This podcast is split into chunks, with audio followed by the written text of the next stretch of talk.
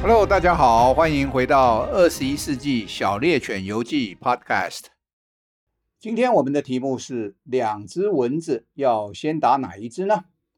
假如有两只蚊子啊，一只叮你的左手，一只叮你的右手，你要打哪一只啊？别告诉我啊，你是瑜伽术高手，能够同时把两只脚弯上来同时打。一般人呢，只能够打一只，选择会是什么呢？应该是什么呢？你可以啊打吃饱血的那一只，这个当然是为了报仇了，或者呢打比较大的那一只，因为呢等一下它吃的血会比较多。你也可能呢打左手那一只，因为啊我们习惯用右手，右手打的比较准。演化生物学家认为呢，应该要有更理性的答案。他说服了我，说不定呢我也可以说服你。事实上啊，蚊子叮一次啊吃不了多少血。根据估计，大约要一百次到一千次的蚊子叮呢，才会吃一 cc 的血。相对来说啊，我们去捐血的时候啊，光是之前的验血用掉大概五 cc 啊，就够几千只蚊子饱餐一顿了。因此呢，失血呢不是重点。蚊子叮了以后啊，会肿一个包。小婴儿被叮的话，那一个包啊，大的会让父母亲捶心肝呐。总要好几个钟头才会消失。那如果是晚上睡觉的时候，有几只蚊子呢，嗡嗡嗡的在你头附近绕来绕去呢，一直想要吃宵夜呢，倒是会让你整夜都辗转难眠。还不如啊认命，乖乖的把蚊子喂饱，双方都可以回头去睡觉。能够做到这一点的人啊，恐怕是不多。用一顶蚊帐呢，是解决的方法。可是呢，竟然有人宣称啊，有的蚊子呢大到可以自己掀起蚊帐来叮人呢、怕蚊子会是人类想要消灭蚊子的原因吗？我认为也不是。我们举个例子来说说服你好了。比起蚊子叮啊，香港脚也是一样很烦人的。但是你有看过卫生所的人员到你家来喷香港脚的药吗？OK。那人类呢？历史上疟疾是造成最多人死亡的原因。还有人估计啊，大概四分之一的人类呢是死于疟疾。现代呢，公共卫生和医疗发达。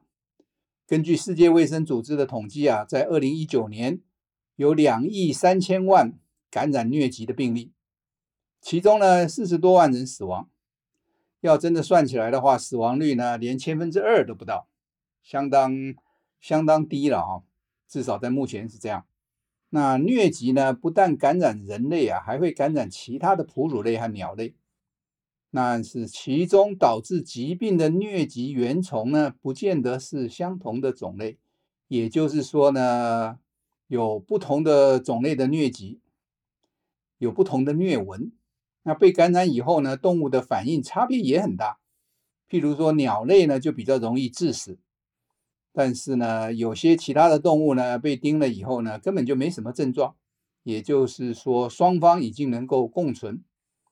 这里所说的双方到底是谁啊？是疟疾原虫和最终的宿主人。可是我们刚刚前面讲的都是蚊子，不是吗？蚊子呢，这个中间是宿主呢，我们仍然是呢一样的这个恼人呐、啊。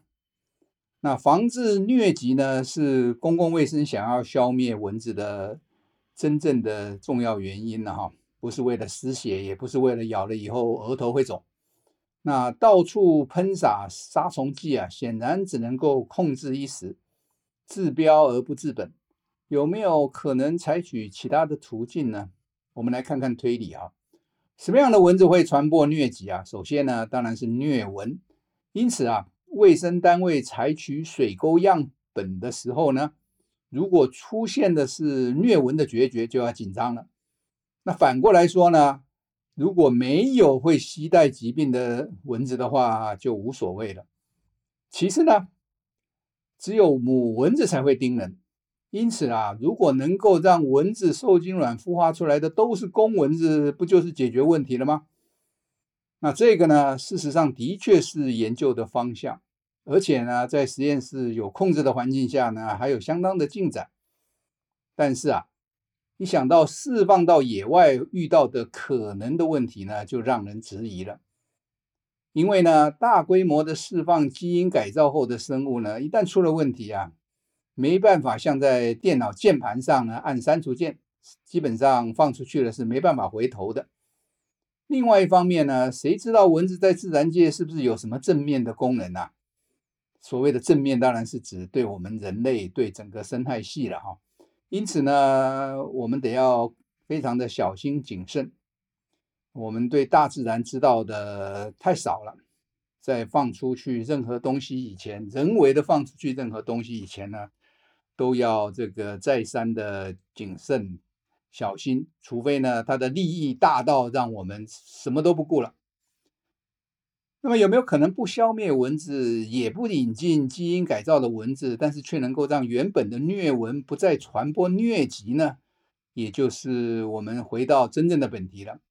我们再来看一看进一步的推理哈，同样是蚊子叮人呐，同样是母蚊子叮人呐，但是第一次叮人的蚊子是不会传染疟疾的，因为它身体上还没有还没有疟疾原虫，它还没咬过人呢。要第二次、第三次叮人的老蚊子才有这个能耐，也就是啊，先前叮过正在感染疟疾的人呢，这个蚊子才有可能带了疟原虫。因此呢，怎么样能够让蚊子不要活那么久呢？叮了一次人，生了蛋，自己就完蛋呢？这不是很好吗？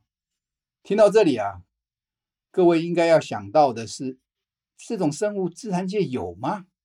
答案是当然有啊。各位忘记了，我们这个鲑鱼生了一次蛋以后就全部死掉了吗？这是繁殖一次就死了。那还有没有其他的生物也是这样的呢？事实上还有啊，我们吃的香鱼也是一样啊。我们这个吃的小小的香鱼哈，一辈子也是生一次蛋呢就完蛋的种类。也就是说呢，这个并不是一个很离谱的想法。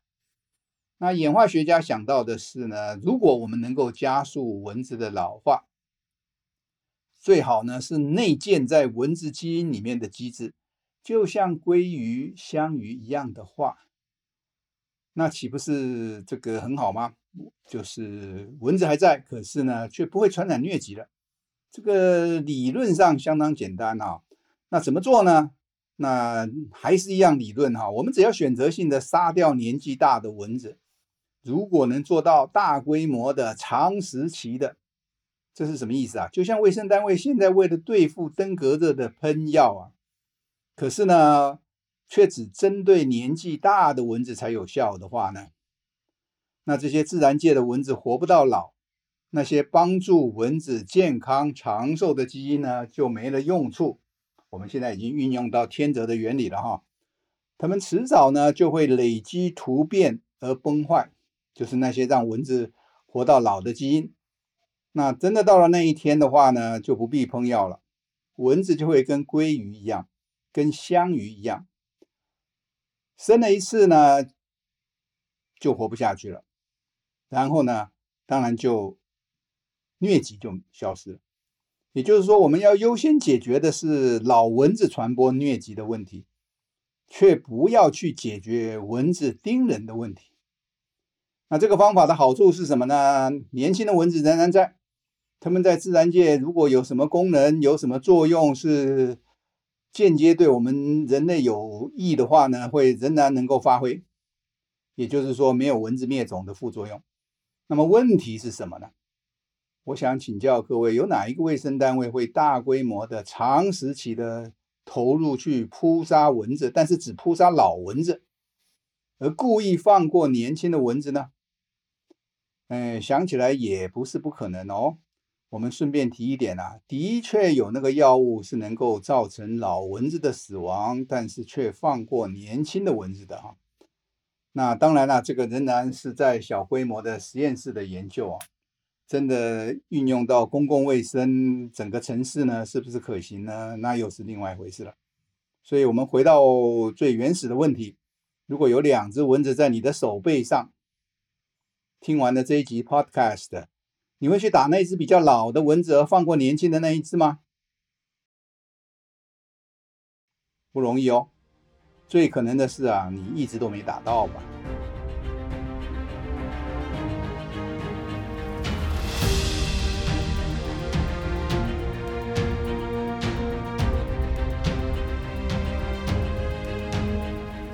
这次二十一世纪小猎犬号的航程就走到这边，